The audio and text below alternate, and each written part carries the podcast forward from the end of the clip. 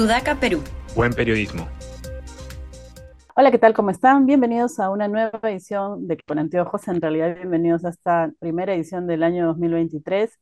Empezamos, como siempre, con cine y sobre todo con cine nacional porque tenemos un estreno muy esperado, muy particular y que a mí me genera mucho entusiasmo.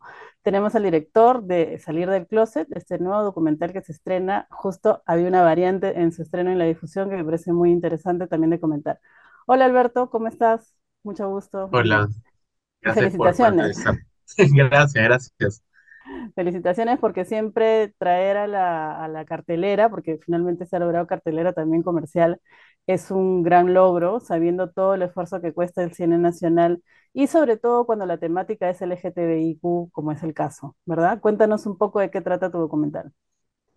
Sí, el documental es, eh, se trata, o sea, como junta una serie de testimonios, ¿no? Sobre lo que significa ser homosexual, sobre lo que significa aceptarse, eh, o revelárselo, contárselo a familiares, amigos, eh, de una sociedad que aún es muy conservadora, ¿no? Muy machista como la nuestra. Una película, eh, como tú mencionas, de temática LGBT, pero que creo que puede resonar quizás con, con, todos los públicos, ¿no? Porque hay como una lucha de, de, de ser distinto en, en una sociedad que te, que te rechazan por serlo, ¿no? Que te discriminan únicamente por eso. Y, y, y en estas conversaciones que he estado teniendo en estos, en estos días sobre el tema, creo que hoy más que nunca que tenemos tanto, tanto conflicto social está sucediendo eso. Creo que estamos viendo al otro como inferior o como distinto básicamente por, por características, este, por características, ¿no? Que una de ellas podría ser que simplemente sea homosexual, lesbiana o mujer trans, ¿no? Entonces creo que, que la película habla sobre muchas cosas, sobre muchas tareas que la sociedad todavía tiene. Estamos enfrentando, como bien tú dices, una crisis a nivel nacional, una crisis política que justo nos marca un poco el cuadro de la discriminación que mencionas, el tema de todas las taras sociales que tenemos, tanto con identidad como con identidad de género, como clase, raza y credo, etcétera, etcétera, por nombrar algunas cosas, ¿no? Y creo que además en esta coyuntura es muy rico contar en pantalla desde nuestra perspectiva este, nacional con una película que aborde justamente uno de, los, de las aristas que tenemos como sociedad en las que tenemos necesariamente que trabajar y de manera urgente. Esta película, como comentaba al inicio, Salir del Closet, tenía entendido que iba a ser estrenada únicamente en el Centro Cultural de la Católica y nos damos con la grata sorpresa de que se va a exhibir, o que perdón, ya se está exhibiendo, porque estamos viernes, en, en una sala comercial. Cuéntanos cómo fue el cambio, Alberto. Sí, bueno, como sabes, el cine peruano eh, todavía le, sigue costando encontrar espacios en cines, ¿no? Eh, la- lo que está sucediendo con que ahorita es muy, o sea, nos entusiasma mucho a todos porque significa de que hay un público para el cine y que quizás les toma un poco de tiempo encontrar este, un boca a boca o formar una bulla, ¿no? Y que luego de eso pueden existir, ¿no? Eh, pero si a eso le sumamos el hecho de que esto es un documental y es un documental de temática LGBT, claramente es bastante más complicado. Entonces yo desde siempre eh, quería mostrar la película lo más que pudiera, eh, pero sabía que quizás el cine comercial no era un espacio en el cual iba a poder ingresar, ¿no? Eh, pero luego de haber planeado el estreno alternativo, es que Cineplanet muestra interés por la película, por la- lo que estaba sucediendo un poco en redes sociales, que la gente estaba viendo mucho el tráiler, ¿no? Y de hecho, una vez que Cineplanet anuncia el estreno, el tráiler tiene muchísimas miles de vistas ahí, ¿no? Y es, una cosa que a mí me parece increíble porque veía como contenidos de, otras películas, no sé, Gato con Botas, Avatar, o sea, muchas películas muy grandes que no alcanzaban la cantidad de vistas que tiene nuestro tráiler en el Instagram de Cineplanet, por ejemplo, ¿no? Eh, y eso me pareció este, muy bonito, porque además Cineplanet no planeaba estrenarnos en tres cines, íbamos a estrenarnos en uno solo. De pronto, por la bulla que ha generado, decidió am- ampliar su exhibición, ¿no? Se estrena en tres salas, eh, está pasando ahorita en San Miguel, en Cineplanet Norte y en Cineplanet Mall del Sur, lo cual me pareció maravilloso también porque termina de ampliar la posibilidad de ver películas, eh, porque normalmente este tipo de películas las suelen programar, no sé, en las distintas de Miraflores o Isidro, ¿no? En, en, en la Lima más este, progresista, ¿no? Más AB, y entonces creo que es bueno de que, de que la película se pueda ver en otros espacios. Oye, pero de verdad felicitaciones, porque eso es un, un logro muy importante y como, como decía, justo a puertas ya del estreno, ¿no? Yo he tenido la suerte de ver la función de prensa, este, el documental, Eh, además, quiero recordar para quienes nos están viendo que Alberto Castro ya viene haciendo un trabajo en la cinematografía anterior con Invasión Drag, ¿no? Que además has hecho crítica también de cine, Oleguita, y que también estás preparando un tercer largometraje, eh, creo que es Lima Arde, sino, o Arde Lima, perdón, si no me equivoco. Este, entonces, llegamos a ver, eh, como decía el documental, en la presentación de prensa, y creo que, ah, entre otras cosas, además de abordar este tema tan necesario, es un documental que tiende a sensibilizar por el tú a tú que estás planteando, ¿no? ¿Cómo llegaste a la selección eh, de estos personajes que vemos en pantalla, que como bien escuché, habían sido creo tres veces más de la cantidad que se ven, pero ¿cómo seleccionaste quiénes finalmente o cuál era, digamos, el, el, perfil de los personajes que han salido del closet y que nos comparten su experiencia en este documental?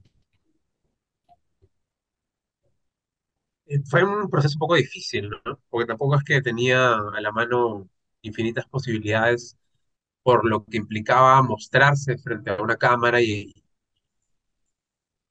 saber que eso eventualmente podía verse en cines, en festivales, este, podía difundirse de la forma en la que se está difundiendo ahora, ¿no? Sobre todo en una sociedad que aún es muy violenta con la comunidad, ¿no? Exponerse de esa forma puede llegar a ser peligroso. Entonces, no es que tenía tampoco este, filas larguísimas de gente que quería contar su historia.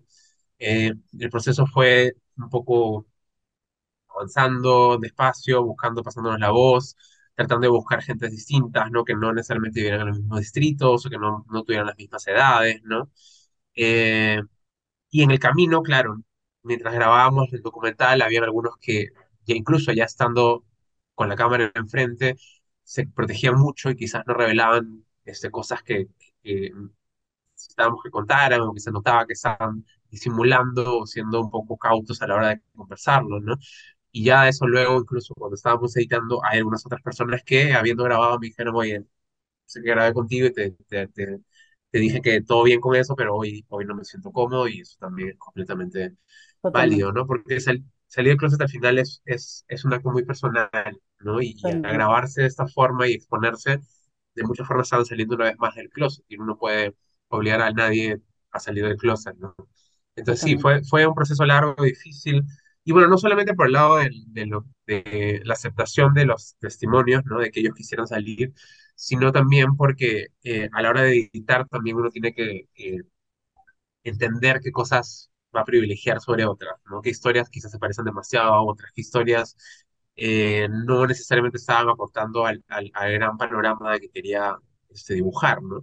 Porque al final la película no pretende decir qué significa salir del closet, sea, como algo estanco y único y una única definición, sino que pre- pretende demostrar que salir del closet es un proceso complejo, es un proceso que duele mucho, pero es un proceso que a la vez libera mucho, ¿no? Y es un proceso muy único. O sea, creo que existen infinitas salidas de closet y cada uno va a vivir una salida de closet distinta, eh, pero quizás a través de eso, a lo largo de esos testimonios va a encontrar cosas con las cuales se siente identificada y hay otras que quizás no, pero en general en todas va a encontrar algo que va a resonar con uno. ¿no? Y justo con lo que mencionas, ¿no? O sea, eh, creo que lo importante, además de lo que se ve reflejado en pantalla, es esa necesidad de ver esta, esta cultura de la discriminación, la que estamos acostumbrados todos, ¿no? Porque por algún motivo nos han enseñado siempre a discriminar, sea por cualquier razón de sentido de superioridad, pero justamente ver cómo una sociedad tan hostil y a veces eh, tan retrógrada puede tener argumentos tan absurdos como para discrimi- discriminar un tema de identidad sexual. Entonces, creo que más allá, yo no lo vi así como que cuáles, digamos, son las formas como debe salir una persona del closet, sino mira cómo estamos viviendo en una sociedad a veces tan violenta y agresiva en sus formas, en su contenido, que tienen que una persona que es que tiene una identidad distinta a la mayoría, tiene que ver, tiene que verse en esta situación, ¿no? Y creo que han habido testimonios, de hecho, todos muy ricos, pero algunos que son potentemente más dramáticos que otros y, este, y me imagino que también lo tienes bien mapeado porque yo comentando con algunos colegas nos dábamos cuenta que este, había más intensidad en el dramatismo en algunos que en otros, ¿no? Cuando tú elegiste, y, disculpa que insista un poco en esta, en esta parte, cuando tú elegiste a estas, este, estas personas que han salido en el documental, eh, ¿te fijaste algún perfil en particular, además, digamos, de que puedan contar su historia, como bien has mencionado, que no se parezcan, pero en algún perfil en particular? La verdad, no, no. Eh, lo único que sí tuve claro, y de hecho hay algunas historias que quizás eran, había una creo que era muchísimo más eh, dramática, ya más, ¿no? más, más violenta, más eso que, que, que no, que, que no pasó. Creo que también tenía que ver un poco con que, creo que un, un lugar común hubiera sido esto, ¿no? Caer en, en, en, en únicamente lo, o incluso la, la historia más dramática, para mí es la penúltima historia que está en, en- en la película, es una historia muchísimo más dramática de lo que Claro, está en el documental. O sea, a la hora de editarlo, hay muchas cosas que ya terminaban de, de, de ok, ok, ¿qué, más, qué tanto más queremos ver sufrir a esa persona? Entonces empezamos a quitar, a quitar, porque al final no es un retrato de, de, de celebración de la tristeza ni de la pena, no, no quisiera... eh, y siento que es un poco lo- a lo que el cine peruano y el- nos ha acostumbrado en algún, de alguna forma, ¿ya? Porque sí siento que de alguna forma nos han dicho que nosotros, este, con, con, con buena fe, ¿ah? muchos directores heterosexuales han hecho películas sobre, de temáticas LGBT que nos muestran como víctimas, ¿no? Que nos muestran tristes, que nos muestran siempre con un final. Pienso, no sé, en, en, en Canción sin nombre, Apretable. Son películas que, en las cuales los personajes de la comunidad eran muy tristes. y No, estaban condenados a fracasar y a, y a estar solos y a morir, incluso, Apretable, ¿no? Eh, películas, como digo, que no es que tengan ningún tipo de no podría jamás decir que son personas homofóbicas o que están en contra de la comunidad, pero sí son aún discursos que creo que alguien de la comunidad no los ve como demasiado saludables ya. O sea, ya pasamos, creo, esa etapa y, y creo que entre nosotros mismos nuestras historias las contamos de una forma distinta. ¿no? Las cosas, los traumas y las tristezas que hemos, que las que cargamos, las vemos de forma diferente. Entonces, puedes pasar de alguien que está hablando sobre jugar a, a ser Power Ranger rosado a, a hablar sobre historia de suicidio de un momento a otro. Y es porque nosotros convivimos con eso todo el tiempo, ¿no? Y no es que seamos personas que vivamos todos los días tristes y nos lamentemos todo el tiempo, sino que tenemos que sobrevivir de alguna forma. Entonces, creo que el, el- el- lo que intentamos hacer con el documental era eso, ¿no? Mostrar eh, las cosas graciosas. Hay muchas cosas muy graciosas en la película y que yo cuando le he visto el festival o le he visto en algunas funciones, la gente se ríe mucho. Son cosas bonitas porque, porque, no sé, creo que al final la película intenta hacer un poco eso. Un poco cotidiano. No quería como eh, decir, ok, esta es la historia más espectacularmente dramática y vamos a incidir en esto y quiero que me cuentes más y cuéntame y llora. Y yo, o sea, no, no es ese tipo de documental, ¿no? Es un documental un poco más cotidiano, creo. Ahora, ¿no crees que, por ejemplo, cuando mencionas el, el paralelo, y me parece muy interesante ese punto a tratar, el paralelo con Retablo, que para mí es una de las mejores películas que se ha hecho, y justamente eh, creo que está marcando un territorio muy este, andino, para empezar, una realidad totalmente distinta a la nuestra, a la que has mencionado, a la que sale en tu documental, ¿no? Y que por ende, evidentemente, está más ligado, justo a lo que decías, al sufrimiento, a la sol- soledad e incluso la muerte de este personaje, ¿no? Este, que, se muestra acá. ¿No crees que eso responde también a que estamos, como bien lo has dicho, en una Lima, y tú en realidad graficas también una Lima en particular, ¿no es cierto? Con una clase económica, social en particular, y que no es necesariamente, digamos, ese es tu, tu espectro, no es necesariamente la realidad que puede existir en todo el Perú, incluso en otras Limas, ¿no? Es más, y saliéndome un poco, eh, te, hicieron una pregunta que yo quis, quise hacerla, y ya por eso no la, no la formulé, de por qué el documental habla solo de este, eh, dentro de las diversidades de las partes de los gays, ¿no? Y no menciona, por ejemplo, cuáles son la problemática de las mujeres lesbianas o las chicas trans o, o chicos trans, ¿no? Y que, que, tú respondiste muy bien de que no era parte de tu realidad y que por eso tú querías mostrar tu realidad, ¿no? Y volviendo, volviendo a la, a la inicial, a la génesis de la pregunta, ¿no? Cuando hablamos de retablo, en realidad estamos hablando de una realidad que quizás no es la de Álvaro Delgado Aparicio, pero sí retrata una realidad en el Ande muy, muy particular a la nuestra, ¿no? Creo que ahí habría, no sé qué, qué opinas. O sea, yo creo que hay un debate importante que hacerse, ¿no? Eh, es que a que odio Retablo, Retablo me parece una gran película sobre masculinidades, pero no sobre comunidad, ¿no? Eh, y es interesante eso porque, claro, yo tengo muchos años trabajando con ONGs, ONGs que trabajan en distintas partes del país, ¿no? Y yo no siento que el- un retrato de, de ese tipo sea positivo, realmente. ¿no? mm, Porque además también sigue, seguimos, sigue teniendo una visión un poco paternalista de cómo es que suceden las cosas al interior del país y cómo sufren, ¿no?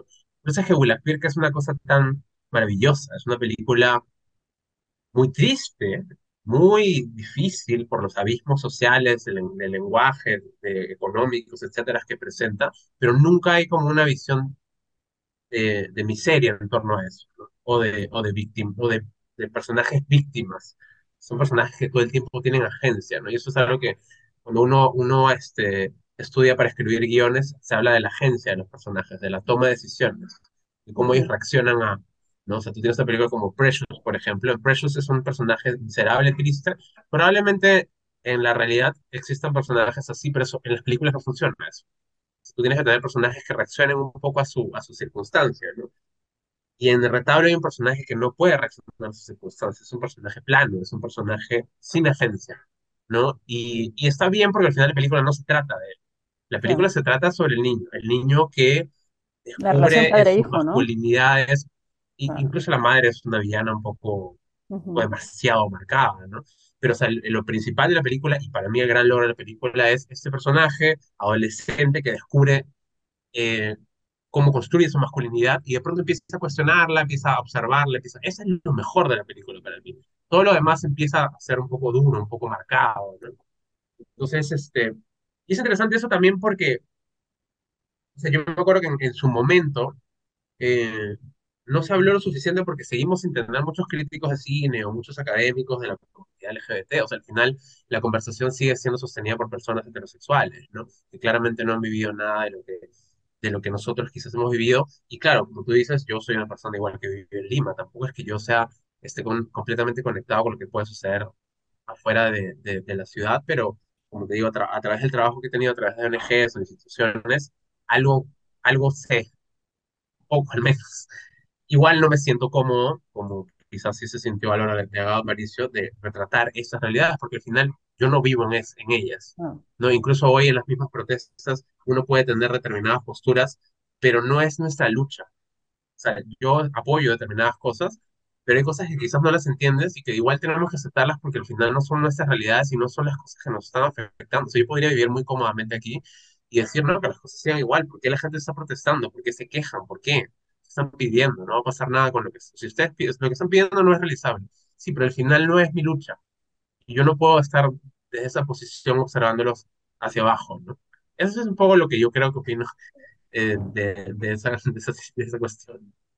Es un poco polémico, Alberto, ¿no? Porque bajo esa premisa, este, y justo eso conversaba con, con un colega el día de la presentación de tu documental, bajo esa premisa solo estarían autorizados a hablar de verdad las personas directamente relacionadas con algo, y tú sabes que en la historia del cine tenemos innumerables este, ejemplos de directoras o directores que sí han podido ingresar en otros ámbitos y lo han hecho bien, ¿no? Este, Claro, pero, pero eso es al final se trata, o sea, lo que dices es real, ¿no? Pero es, es un poco, son los argumentos que se usan en contra de las cuotas de género, ¿no? En contra de, no sé, la protección de determinados espacios para la comunidad, ¿no? Siempre se dice como que ya, pero ¿por qué haces eso? O sea, hay, hay toda una polémica en torno a eso, ¿no? ¿Por qué eh, hablar de paridad? ¿Por qué hablar de, ¿por qué? no, Porque no, el para nada, sistema, claro, no, no no, pero nada son los mismos argumentos que se llegan a utilizar en el sentido de que el sistema tiene una deuda histórica con las mujeres, con las poblaciones andinas, con la comunidad. Entonces, si bien es cierto, todos deberíamos poder contar todas las historias y ojalá que eventualmente lo hagamos, ¿verdad? Ojalá que eventualmente lleguemos a ese nivel de igualdad de oportunidades y de discursos en el cual yo pueda contar cualquier historia y una persona heterosexual esté tan conectada con mi realidad que puedo contar las mías. Y sucede en otros países, sucede mucho en Europa, por ejemplo, ¿no? Eh, pero ahorita yo siento que no. O sea, no tenemos directores de la comunidad abierta, no tenemos mujeres trans contando sus historias, ¿no? O sea, tenemos, no sé, Javier Arnillas y un poco lo que sucedió con la no me imagino. Pero más que eso, no. Los retratos trans sí, son de gracias. hombres heterosexuales contando cómo mujeres trans de pronto sufren y están tristes. Entonces, cuando lleguemos a ese punto en el cual ellas puedan contar sus historias, ellos puedan contar sus historias, quizás luego ya podemos todos, este, contarlas, ¿no? Bueno, yo claro que más bien este, jamás he estado en contra de la cuota, es más, creo que luchamos por eso, sobre todo la cuota de género, y creo que lo importante también es dar pantalla y voz a todas las diversidades en su conjunto, ¿no? pero me refería más al hecho de que se pueda producir alguna historia que no necesariamente, o como en esta lucha que estás mencionando, que uno pueda estar, solidarizarse o no, sin necesariamente venir del lugar de donde están viniendo todos nuestros compatriotas a, este, a elevar su protesta, ¿no? Pero bueno, ese es Claro. otro, ese es, eh, digamos, un tema mucho más complejo. En todo caso, yo no, no es que esté, no es que esté en desacuerdo, o sea, solamente estaba como opinando, ¿no? O sea, a ver, yo opino de Retablo, pero Retablo es una película valiosa, es una película importante. Es importante que los hombres heterosexuales o las personas heterosexuales, por más de que el retrato a mí no me parezca correcto, eh, hagan de, de alguna forma un mea culpa, o sea, sigue siendo un mea culpa, ¿no? Sigue siendo una cosa de... Y es más, es una película que funciona mucho con población heterosexual porque se sienten mal, ven esto y dicen como, oye, ¿cómo puede pasarle esto a estas personas? Y está bien, o sea, no, no, no es, no es tanto un tema de está mal, porque claro, ya llegas a un nivel de activismo que de pronto hay gente que dice, no, está mal, no deberían hacer esas películas, eh, lo mío es una opinión, y, es una lectura desde alguien de la comunidad que de pronto vio eso y dijo como, uy, me he sentido yo como, es como, no sé, tú como, un- como mujer quizás hay alguna película que tuvo ese retrato de, de mujer y dices como, uy, ¿qué- ¿por qué hacen, o sea, qué incómodo esto? O sea, las mujeres no no, somos así, ¿no? Y, y no es que tú vayas a estar en contra de la realización de esa película, ¿no? De acuerdo. Bueno, antes de terminar, cuéntanos un poco de tu tercer proyecto, no sé si ya lo estás grabando o si ya empezó, digamos, la preproducción. Eh, mi tercera película se llama Mar de Lima. Eh, es una película que ya está terminada de grabar, de hecho. Es una película que se estrena En verdad va a depender mucho de cómo le vaya en festivales. La película este, ya fue mandada a varias convocatorias para que la puedan seleccionar. Este, y con, con, dependiendo, como digo, todo lo que suceda, podría estrenarse a fines de este año, a inicios del próximo. Eh, y es una película temática LGBT también. ¿Es ¿no? un documental también? es un documental también. Hay una película muy importante del- de culto de la comunidad LGBT que se llama Paris is Burning. Es una película norteamericana sobre la comunidad ballroom, sobre la comunidad de drag queens en Nueva York en los años 80 y 90.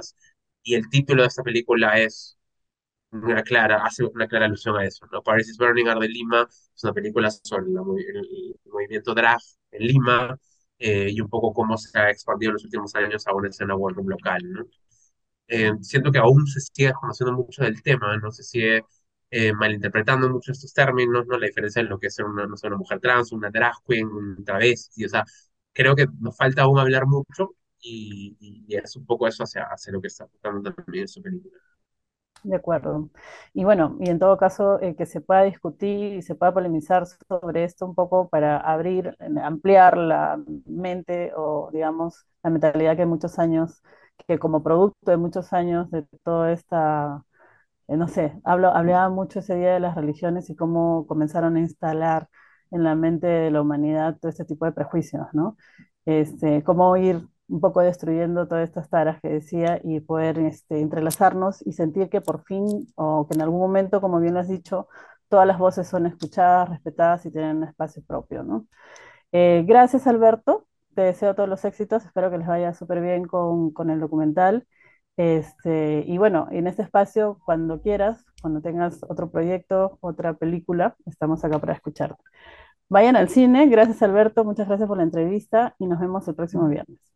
Y vayan, vayan, y, y hablen. Es bueno, creo, hablar. Y es bueno, no sé, siento que esta, esta sociedad también se ha desacostumbrado a opinar distinto, ¿no? Y creo que es bueno opinar distinto, ¿no? Porque a la hora de opinar distinto y conversar sobre el tema y argumentar y, y hablar, es que podemos encontrarnos. Entonces, este, esta mini, este mini debate que hemos tenido sobre retablo al final me, me, me suma muchísimo, o sea, porque creo que es importante hablar del tema, ¿no? Sigue siendo importante hablar del tema y ojalá que la gente pueda recibirlo y de pronto tener también opiniones al respecto, ¿no? Claro, y saber, de- y saber este, también hablar de la cultura de la discriminación, pero también tenemos la cultura de no saber escuchar la discrepancia, ¿no? O sea, de cómo manejamos nuestras divergencias, ¿no? Este, y, y creo que hay un punto también que vuelvo al mismo, al mismo asunto de cómo nos han formado socialmente en las escuelas y todo lo demás, ¿no? Entonces creo que estamos en un despertar justamente por transformar todo eso.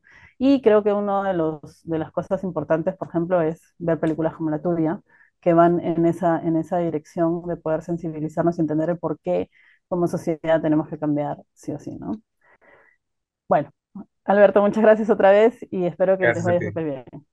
Gracias, hasta el próximo viernes, nos vemos. Chao.